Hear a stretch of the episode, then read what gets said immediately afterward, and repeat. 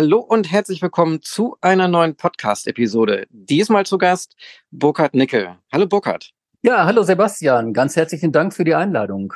Ja, super schön, dass du die Einladung angenommen hast. Also freut mich sehr. Ja, wir beide sind ja in derselben kleinen Stadt beheimatet, in Bad Driburg. Ähm, durch meinen Podcast habe ich das schon öfters erwähnt, die Stadt. Äh, wer meinen Podcast hört, der weiß allmählich, äh, ja, was alles so los ist in dem kleinen Ort.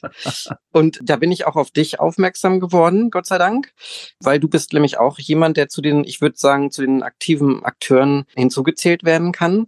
Aber ähm, jetzt würde ich dir einfach das Wort mal überlassen mit der einfachen Frage erstmal, ja, wer bist du denn eigentlich? Äh, ja, ähm, also mein Name ist Burkhard Nickel, wie schon erwähnt. Ich äh, bin Lehrer, äh, beziehungsweise war es, bin seit dreieinhalb Jahren jetzt äh, im Ruhestand. Ich bin hier nach Bad Driburg äh, als Referendar bereits hingekommen, habe am städtischen Gymnasium ein Referendariat gemacht und war danach dann äh, 34 Jahre lang als Lehrkraft am äh, Gymnasium St. Caspar in Neuenheerse tätig.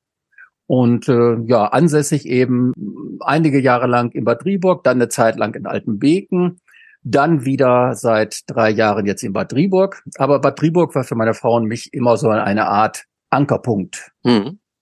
Genau, so für die Außenstehenden kann man ja sagen, Neuenherse ist einfach, ähm, ich weiß gar nicht, fünf Kilometer weiter von Bad Driburg so ungefähr. Ja, ein paar Kilometer hinter Bad Driburg. Ein Ortsteil. Mhm mit der ältesten Kirche hier in der Gegend, also 868 wurde dort ein Kloster errichtet und dann entsprechend auch eine Kirche.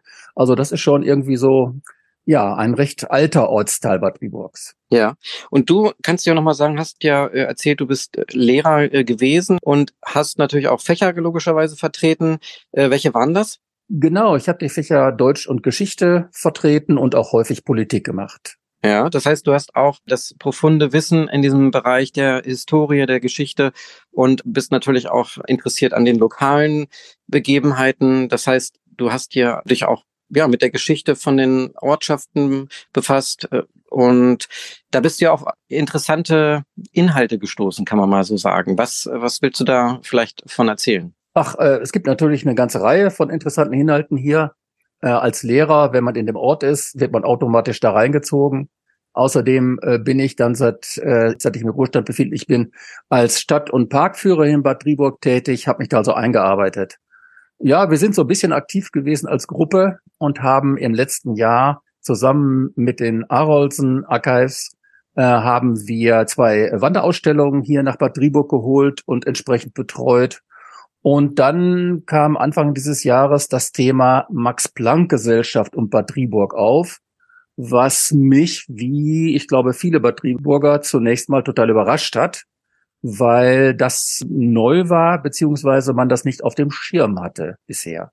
Mhm. Und wie bist du darauf gestoßen? Äh, ich bin darauf eigentlich, wenn ich so genau nachdenke, als erstes gestoßen worden durch ähm, Gunnar Fehling. Äh, den kennen, glaube ich, fast alle Bad Driburger. Der arbeitet in der Buchhandlung Sabel, ist im Laufe seines Lebens äh, leider erblindet, hat dort aber einen entsprechend äh, für ihn eingerichteten Arbeitsplatz und ist, äh, ich darf das mal so flapsig sagen, bekannt wie ein bunter Hund in Bad Driburg und sehr gut orientiert über die Bad Driburger Geschehnisse. Und der hat mir, hast du mal Interesse, Burkhard? Ich habe da was eine Audioaufzeichnung geschickt, die er mit seinem Handy zum 25. Jubiläum der Buchhandlung Sabel 2012, was meine ich, gemacht hat, wo ein äh, Bad Driburger Heimatforscher, Waldemar Becker, erzählte über sein Leben und äh, vor allen Dingen über seine Tätigkeit, was er so erlebt hat nach dem Zweiten Weltkrieg und dabei dann erwähnte, dass er hier Otto Hahn und Max Planck und andere Wissenschaftler bei Vorlesungen und Vorträgen äh, zugehört habe, hier in Bad Driburg, im sogenannten Clemensheim äh, in Bad Driburg. Und da stieß ich dann das erste Mal darauf, irgendwas ist hier, was hier noch nicht so bekannt ist. Bin allerdings nicht der Einzige, der darauf gestoßen ist. Äh, Anfang Februar erschien bereits ein Zeitungsartikel in der Neuen Westfälischen, der auch darauf hinwies, Bad Driburg sei der vergessene Geburtsort der Max-Planck-Gesellschaft. Mhm. Und äh, das wiederum hat mich auch begeistert. Als ich nämlich 2019 hierher gezogen bin, habe ich mich natürlich auch erstmal so im Internet und überall informiert. Und da bin ich wiederum auf diesen Aspekt gestoßen. Ich weiß gar nicht, es gab es irgendwo einen Eintrag in, ich weiß gar nicht, ob es der Wikipedia-Eintrag war oder ja, da steht es Quelle. mittlerweile, ja, ja, genau. Da, da wurde darauf hingewiesen und ich selber habe ja mal zwei Jahre lang an einem Max-Planck-Institut gearbeitet, nämlich in Göttingen. Und Göttingen ist natürlich auch äh, interessanterweise eine starke Verbindung zu Max Planck, weil da hat er ja auch schließlich gewohnt, ne? Ähm, richtig. Äh, ich muss aber auch noch erwähnen, der eigentliche Anstoß kam dann äh, durch äh, den äh, Ortsvorsteher äh, von Neuenherse, ist auch Stadtverordneter, Thomas Ahrens heißt er. Er ist äh, beschäftigt äh, im technischen Bereich der Universität Paderborn und der ist darauf gestoßen, Max-Planck-Gesellschaft, Bad Driburg, unbekannt, da müssen wir das draus machen, das muss bekannt werden. Man muss noch hinzusagen, dass an der Universität Paderborn mittlerweile zusammen mit einer Professorin ein neues Institut aufgebaut wird, das sich mit äh, Quantenphysik äh, beschäftigt. Und diese Dame ist hochdekoriert und ähm, hat ursprünglich auch in Erlangen am Max-Planck-Institut gearbeitet. Frau Christine Silberhorn ist eben sehr engagiert in Paderborn und so kam auch über die Universität Paderborn und den Thomas Ahrens die Anfrage dann, hier müssen wir was machen in Bad Driburg. Und ich wurde direkt angesprochen, kannst du das nicht mal eruieren, kannst du das nicht mal genauer rausfinden, welche Beziehung bestand dazu Bad Driburg, wie hat sich das überhaupt alles abgespielt? Hm. Du sagtest ja auch, wir beide haben ja auch sozusagen im Vorfeld äh, darüber mal gesprochen. Ja. Deswegen nochmal die Frage, was hat eigentlich Paderborn und Bad Driburg jetzt oder besser gesagt damals zu tun gehabt, warum nun der Max Planck überhaupt den Weg nach Bad Driburg gefunden hat? Ja, das ist eine Geschichte, die, die eigentlich nur durch die Situation direkt nach dem Zweiten Weltkrieg äh, zu erklären ist. Ähm, Bad Driburg äh, war eben halt vollkommen unzerstört im Krieg, gehörte dann zur britischen Besatzungszone und äh, die Briten haben Bad Driburg äh, als einen ihrer Standorte äh, genutzt haben diese ruhige Kleinstadt unzerstört, relativ gute Versorgungssituation, häufig auch benutzt für Tagungen. Unter anderem auch das Clemensheim, also äh, das Clementinum, ein, ein spätberufenen Seminar am Rande der Stadt mit einem Studentenheim dabei. Äh, das eignete sich halt dafür. Und ähm, in Paderborn der Großstadt Paderborn wiederum war ja vieles zerstört. Paderborn gehörte ja auch zu den sehr, sehr stark zerstörten äh, Städten äh, in Deutschland. Und die theologische Fakultät dort äh, hatte keinerlei Möglichkeiten mehr, ihren Betrieb wieder aufzunehmen. Und da kamen sie dann auf die Idee, wir wandern sozusagen aus nach Bad Driburg in das Clemensheim. Da ist Platz, da können wir unsere Vorlesungen einrichten. So kamen also erst einmal die Theologiestudenten nach Bad Driburg. Und einer mhm. dieser Professoren, Professor Höfer, erfuhr dann von einem Studenten äh, von der Situation des ja hochberühmten Physikers äh, Max Planck. Der sei ausgebombt und äh, finde nirgendwo ein, eine sichere Unterkunft, äh, die Verpflegungssituation sei äh, ungünstig und so weiter. Und der Josef Höfer hat dann sofort reagiert und Max Planck nach Bad Driburg eingeladen so, wir würden heute sagen, so eine Art Deal, eine Win-Win-Situation. Max Planck, der Naturwissenschaftler, hält wissenschaftliche Vorträge vor den Theologiestudenten. Eine, wie ich finde, sehr moderne Idee. Und auf der anderen Seite wird Max Planck äh, mit seiner Frau untergebracht in Clemensheim, Unterkunft, Verpflegung äh, und auch sonst umsorgt, sozusagen. Mhm. Und das äh, ist dann mit einigen anderen Wissenschaftlern ebenso geschehen, zum Beispiel mit Otto Hahn, zum Beispiel mit Werner Heisenberg. Also alles drei Nobelpreisträger, hochdekorierte äh, Leute, die also diese, zu dieser Zeit eine gewisse Zeit in Bad Triburg verbracht haben. Äh, ich möchte vielleicht noch erwähnen, weil das, ich finde das so skurril, der Student, der den Professor Höfer, den Theologen, aufmerksam machte auf diese Situation der Naturwissenschaftler, war ein Mann namens Heimo Dolch, der war bereits ausgebildeter Physiker, wollte dann aber umsteigen und Theologie studieren, also Priester werden und war deswegen mhm. als Theologiestudent in Bad Driburg. Mhm. Und hat er das auch, den Weg auch beschritten? Ist er dann auch Priester geworden? Der ist auch Priester geworden, in der Tat, ja. Mhm. Okay. Und dann ist es ja irgendwie wohl dazu gekommen, dass Max Planck, wie gesagt, deswegen reden wir ja auch darüber, hier in Bad Rieburg war, wo wir uns ja beide gerade befinden und hat dort dann irgendwie gesagt, yo, das Institut, was äh, vorher Kaiser Wilhelm, glaube ich, Institut oder so hieß, ne? Ja. Ähm, das wird jetzt hier in Bad Rieburg sozusagen umbenannt und dann gibt es ab jetzt die, oder ich stimme dem zu, das war ja, glaube ich, ein Vorschlag aus, aus der aus der Gremiumgruppe, dass man seinen Namen dafür benutzt. Da hat er dem ja auch offiziell zugestimmt und seitdem gab es dann die Max-Planck-Gemeinschaft. Ähm, oder wie würdest du das zusammenfassen? Ja, äh, ich würde es vielleicht folgendermaßen zusammenfassen. Äh, es gab äh, eine, eine solche Gesamtgesellschaft für die deutsche Grundlagenforschung seit dem Kaiserreich, Kaiser Wilhelm Gesellschaft genannt, ähm, mit verschiedenen Instituten auch schon. Und die sollte natürlich nach dem Zweiten Weltkrieg wieder aufgebaut werden. Die Alliierten hatten aber etwas dagegen. Der Name Kaiser Wilhelm Gesellschaft ein englischer Physiker hat das mal so ausgedrückt, das klingt zu sehr nach Säbelrasseln äh, nach Krieg. Äh, die Gesellschaft muss einen anderen Namen haben, wenn die weiter existieren soll unter unserer Ägide sozusagen. Und der machte dann den Vorschlag, nennt sie doch einfach Max-Planck-Gesellschaft. Diesen Vorschlag machte er Otto Hahn. Äh, Otto Hahn, jünger als Max Planck. Max Planck war damals bereits 88, Otto Hahn doch ein ganzes Stück jünger. Äh, der war eigentlich die treibende Kraft, der entscheidende Mann dahinter. Der hat dann am 11. September 1946 äh, elf Wissenschaftler der alten Kaiser Wilhelm Gesellschaft nach Driburg eingeladen, um eine neue Gesellschaft zu gründen oder, wie du eben schon sagtest, die alte Gesellschaft umzuwidmen, ihr einen neuen Namen zu geben. Es gibt ein Bild, wo die alle vor dem Eingangsportal des Clemensheims stehen und da sieht man auch, da ist zum Beispiel ein englischer Offizier dabei und das sind insgesamt auch mehr Personen als elf oder zwölf. Das, was noch nicht untersucht ist, meiner Ansicht nach, wer hat da alles teilgenommen?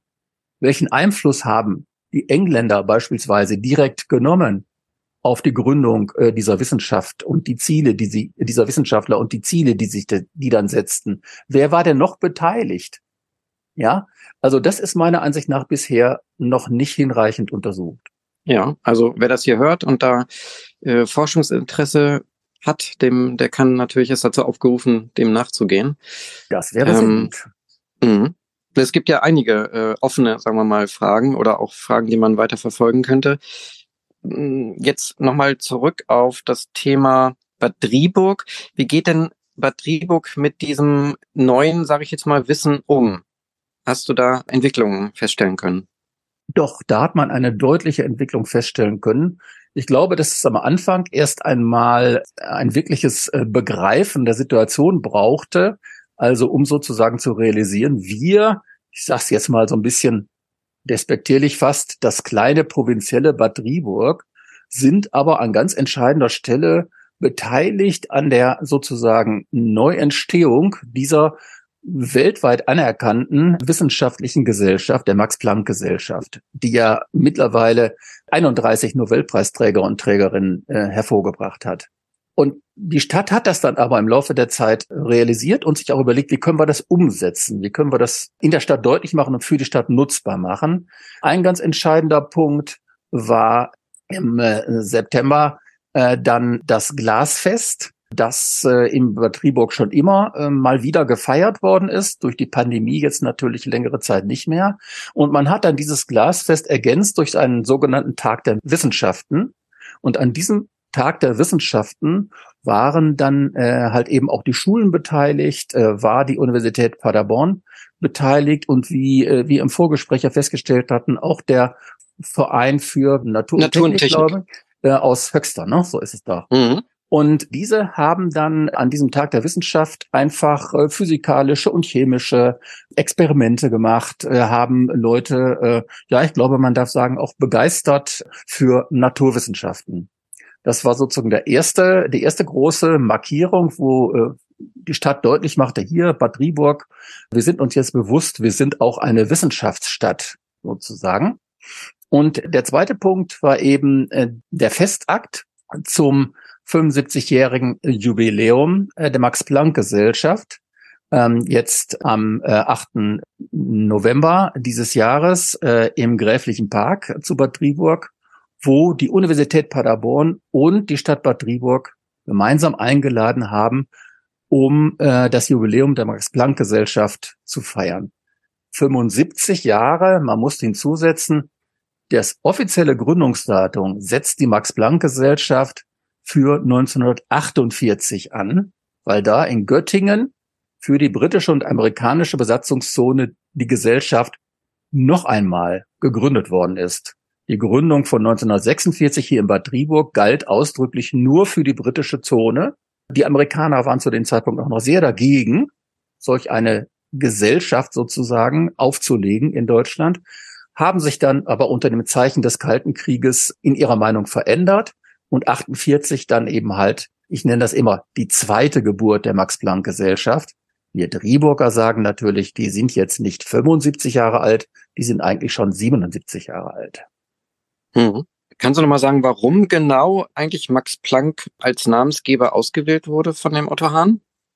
Ja, Max Planck äh, wurde ausgewählt, äh, weil er natürlich ja ähm, eben halt der angesehenste, so darf man es wohl sagen, Nobelpreisträger in Deutschland war, weil er als äh, weil er ähm, politisch unzuverlässig galt im Dritten Reich. Also er hat sich mit den Nationalsozialisten nie sozusagen näher eingelassen, hat immer Distanz gewahrt. Er wurde dann von den Nationalsozialisten zunehmend aus seinen Positionen im Wissenschaftsapparat rausgedrängt. Dann hat sich auch noch sein Sohn an dem Attentat- und Staatsstreichversuch des 20. Juli 1944 beteiligt und wurde dann im Januar 1945 hingerichtet. Max Planck selbst wurde enteignet, er, er durfte nicht mehr lehren. Und ja, insofern war er sozusagen die geeignete Persönlichkeit. Hinzu kam, dass er auch noch in England sehr bekannt war.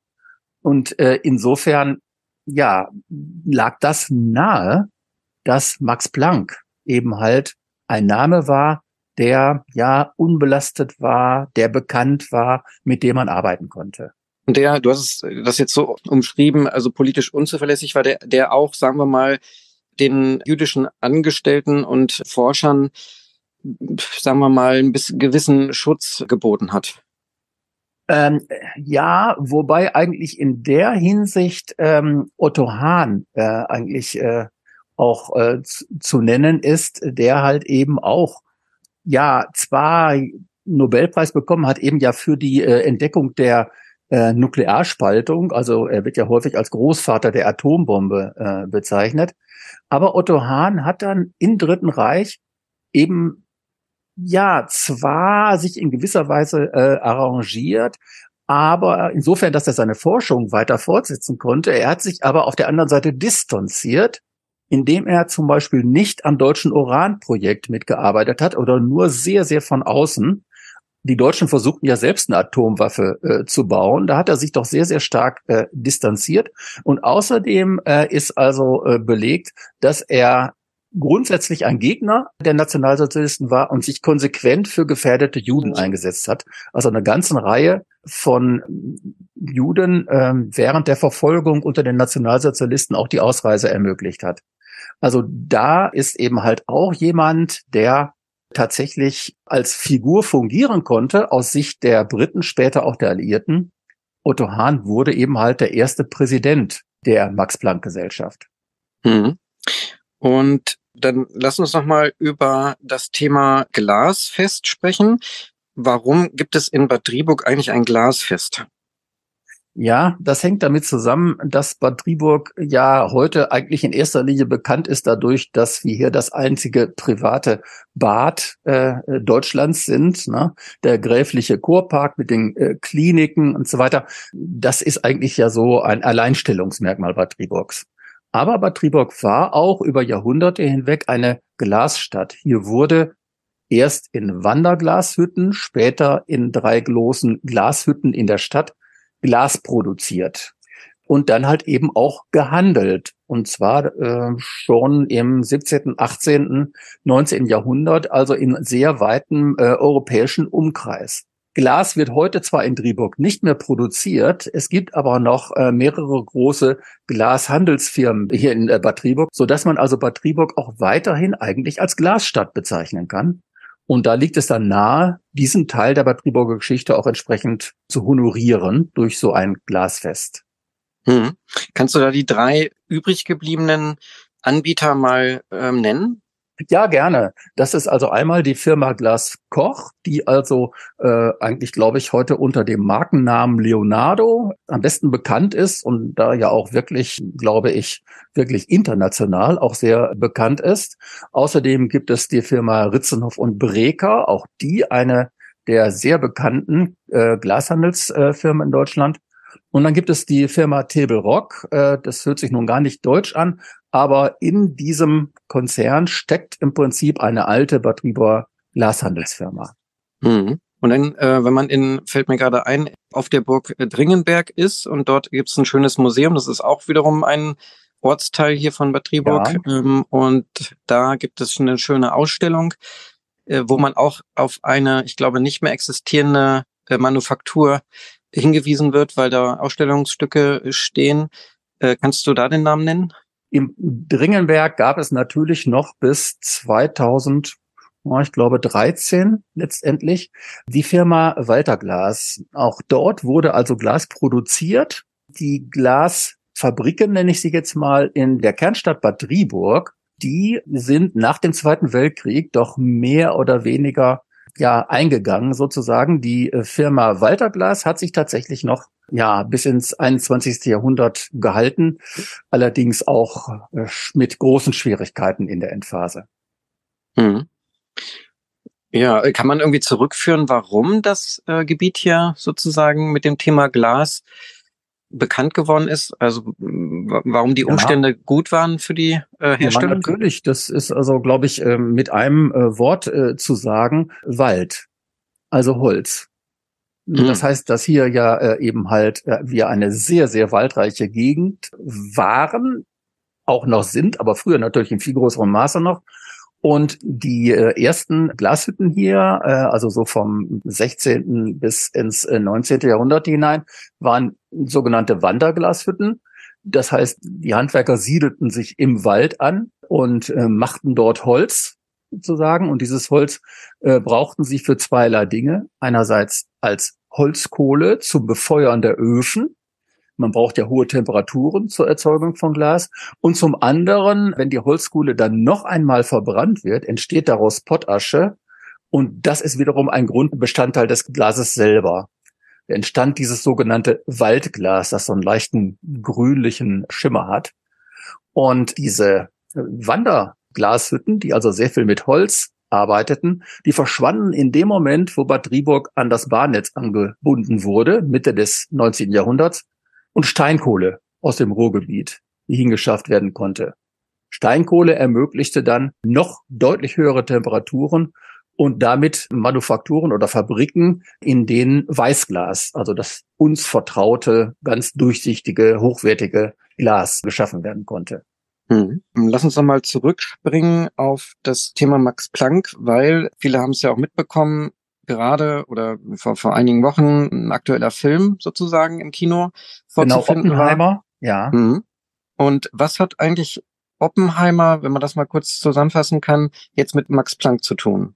Äh, mit Max Planck äh, eigentlich äh, wenig, äh, abgesehen davon, dass Max Planck natürlich äh, wissenschaftliche Vorarbeiten geleistet hat, auf die äh, ja alle nach ihm so zurückgreifen mussten. Das ist also ganz klar. Ähm, aber Oppenheimer ist ja eigentlich äh, insofern wichtig, weil er dann in den USA in das sogenannte Manhattan-Projekt hineingezogen wurde als deren ja wissenschaftlicher und technischer Leiter. Und in diesem Manhattan-Projekt in Los Alamos in der in den USA wurde ja dann halt eben die Atombombe entwickelt bis zur Funktionsreife und bis zur Fertigungsreife, was dann zu den Atombombenabwürfen auf Hiroshima und Nagasaki im August 1945 führte. Das wiederum hat ja bei vielen, nicht allen, aber doch bei einer ganzen Reihe von beteiligten Wissenschaftlern, zum Beispiel auch bei Otto Hahn, der die Kernspaltung erfunden hat, und bei Oppenheimer selbst, zu einer Abwendung von äh, ihren eigenen Wissenschaften geführt und von ihren eigenen Leistungen geführt, weil sie sagten, die Folgen dessen, was wir da erforscht und geschaffen haben, die sind so unvorstellbar. Wir müssen uns dagegen stellen. Die Welt braucht Frieden und keine solch schreckliche Waffe. Also beide entwickelten sich zu konsequenten Gegnern der Atomenergie, zumindest in Bezug auf deren Nutzung als Waffe. Mhm. Das heißt, Max Planck, hatte er Kontakt zu Oppenheimer? Bin ich jetzt überfragt? Kann ich mhm. nicht sagen. Er hatte auf jeden Fall Kontakt zu ähm, äh, Otto Hahn, zu Werner Heisenberg. Äh, da haben Kontakte äh, bestanden. Aber wie gesagt, Oppenheimer ist ja dann sozusagen für die amerikanische Seite tätig gewesen, wie eine ganze Reihe von anderen Wissenschaftlern, die dann halt eben in, in die USA geflohen sind vor dem Nationalsozialismus in Europa geflohen sind in die USA und sich dort im Manhattan-Projekt, dann äh, wurden die alle von Oppenheimer gesammelt. Das zeigt ja auch der Film sehr gut, um eben halt gemeinsam an der Entschaffung dieser Waffe mitzuarbeiten. Man muss dabei sagen, man glaubte ja, wir sind im Krieg mit dem nationalsozialistischen Deutschland, die arbeiten auch an einer Waffe. Äh, wer diese Waffe zuerst zur Fertigungsreife bringt, der kann den Krieg gewinnen. Wer das nicht schafft, der wird den Krieg verlieren. Das war so ungefähr die, die Denkvorstellung der damaligen Zeit. Äh, wobei wir heute wissen, die deutsche Entwicklung war längst nicht so weit, wie die amerikanische Seite damals glaubte. Hm. Und soweit, wenn ich mich jetzt nicht täusche, dann war eigentlich nicht Japan das Ziel des Abwurfes, sondern tatsächlich Deutschland. Ja, richtig. Das Und zwar richtig. Berlin, ne? Ja, das ist richtig. Die äh, wurde in erster Linie äh, geschaffen für die Beendigung des Krieges mit dem nationalsozialistischen Deutschland. Allerdings, äh, die Zeitabläufe waren halt anders. Ne? Also der Krieg in Europa wurde eben halt beendet, bevor die Atomwaffe dann sozusagen äh, funktionsfertig war durch das Manhattan-Projekt, so dass also äh, während der Potsdamer Konferenz dort war ja dann die erste erfolgreiche, der erste erfolgreiche Test dieser ähm, ähm, Waffe. Dann klar war, wir brauchen das ja gar nicht mehr ähm, für Deutschland, aber wir können es benutzen, um den Krieg im Pazifik zu beenden.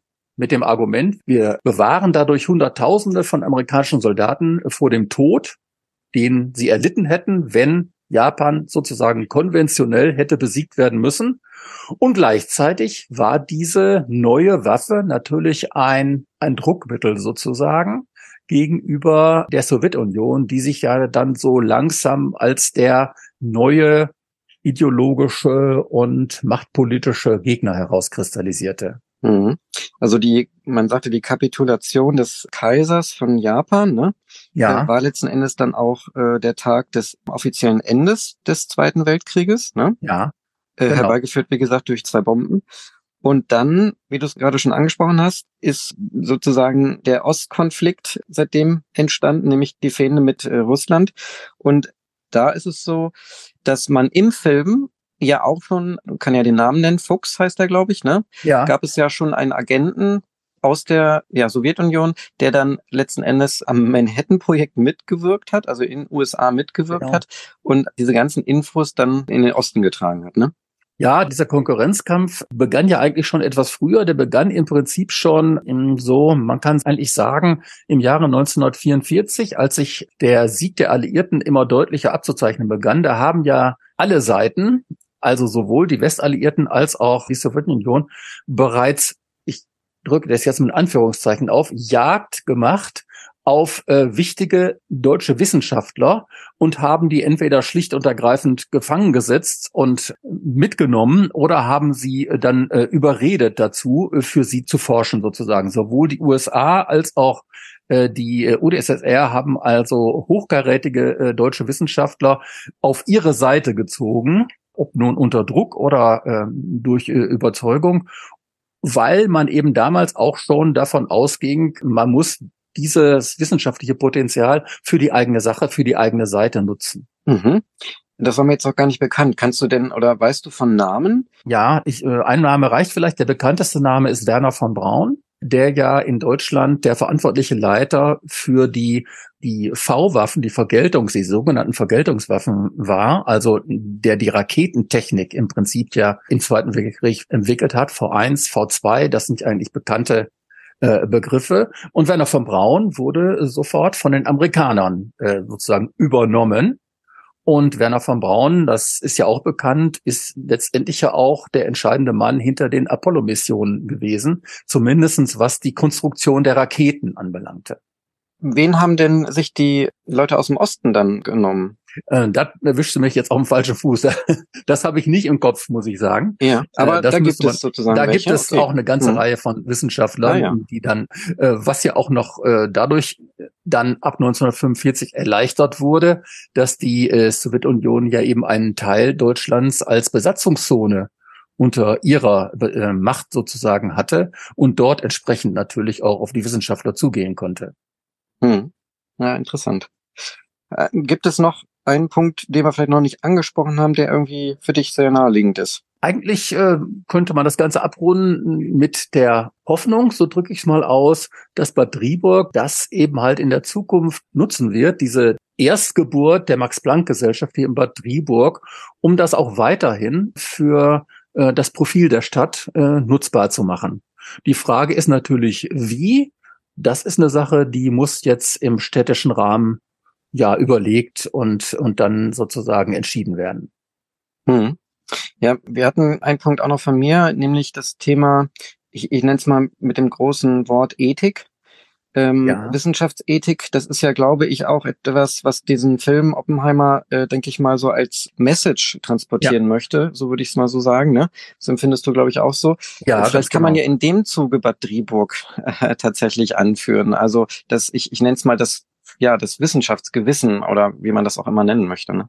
Das ist sicherlich ein ganz wichtiger Aspekt dieser Seite der Wissenschaft. Und das ist heutzutage sicherlich auch eine Frage, äh, die sich alle Wissenschaftler äh, stellen müssen. Auch wenn man an andere Bereiche denkt. Denken wir nur an Gentechnik, an Klonen, an, ja, solche Dinge. Dann ist ja schon klar, dass auch heutzutage die Ethikfrage von Wissenschaft nicht mehr zu lösen ist. Ja, also man als Forscher weiß man halt nie, wo die eigenen Ergebnisse, wo die man vielleicht mit Elan, mit Forscherneugier, mit Leidenschaft, die man sozusagen errungen hat, wo die dann später gebraucht werden, in die Praxis überführt werden und was dann daraus äh, gemacht wird und, und vielleicht sogar angerichtet werden kann an schlimmen Dingen. Das ist halt ja das, was sozusagen immer im Raum steht. Ne? Und das ist letztendlich eine Sache, die der alte Goethe schon in seiner Faustfigur äh, verkörpert hat. Denn auch Faust ist ja jemand, der letztendlich mit der Frage sich auseinandersetzen muss, ja, wie weit darf man gehen als Wissenschaftler? Ne? Mhm. Es irrt der ja. Mensch, solange er strebt, aber er muss sich immer bewusst sein, wo ist der Punkt erreicht, wo dieser Irrtum sozusagen ja gefährlich wird. Ne? Dann sage ich herzlichen Dank für dieses wundervolle Interview und Gespräch, lieber Burkhard. Und auch gerne nochmal, wenn du magst, kannst du etwas zu der Schulstiftung San Kaspar noch berichten, weil da bist du nämlich jetzt auch im Vorstand drinne und die hat ja auch eine wertvolle Aufgabe. Ja, das ist äh, sehr, finde ich sehr äh, schön äh, und bedanke ich dir auch dafür, dass du mir kurz die Gelegenheit gibst. Genau, das Gymnasium St. Kaspar, ein privates Gymnasium, das seit 1957 besteht, wechselt jetzt zum Anfang des Jahres den Schulträger der äh, alte Schulträger, die Missionare vom kostbaren Blut, zieht sich sukzessive zurück und hat eine Stiftung ins Leben gerufen, die St. Kaspar Schulstiftung, die ab dem 1. Januar dann die Trägerschaft der Schule übernehmen wird. Äh, das heißt, es wird eine Schule sein mit einer Stiftung, die sozusagen das Fundament dieser Schule bildet und die Schule trägt.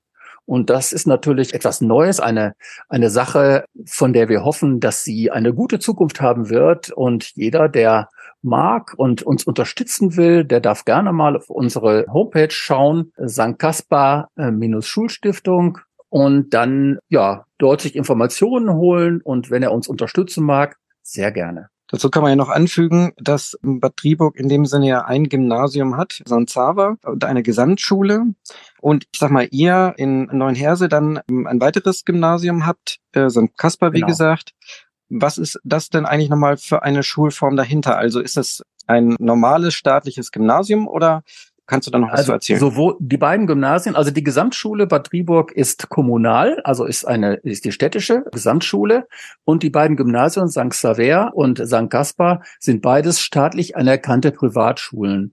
Träger des Gymnasiums St. Xaver ist äh, seit einiger Zeit, auch das war früher ein Orden, jetzt ist es aber das Erzbistum Paderborn. Unser Schulträger waren bisher die Missionare von kostbarem Blut und jetzt wird es halt eben die St. Kaspar Schulstiftung. Eine staatlich anerkannte Privatschule ist ein vollgültiges Gymnasium, staatlich anerkannt, also das alle staatlichen Abschlüsse bietet und äh, im Prinzip genau gleichgestellt ist einem staatlichen Gymnasium, nur dass der Staat einen Teil der Kosten einspart, dadurch, dass das vom privaten Schulträger übernommen wird. Mhm. Wunderbar. Dann herzlichen Dank nochmal für die Klarstellung und Zusammenfassung. Finde ich alles sehr spannend und ja, herzlichen Dank auch, dass du hier warst bei mir zu Gast und dann wünsche ich dir für deine ganzen Aktivitäten ganz viel Spaß und ganz viel Erfolg. Wie gesagt, wer dich live erleben will, es ist möglich, nämlich, hast du schon angesprochen, du machst die Park- und Stadtführungen. Genau. Ähm, also da kann man sozusagen nochmal weitere Geschichten von dir erfahren von mir oder meinen Kollegen, denn da sind natürlich noch einige andere fähige und kundige Leute, die da ebenfalls tätig sind. Super. Dann herzlichen Dank. Ja, sehr gerne. Und ich danke dir, lieber Sebastian.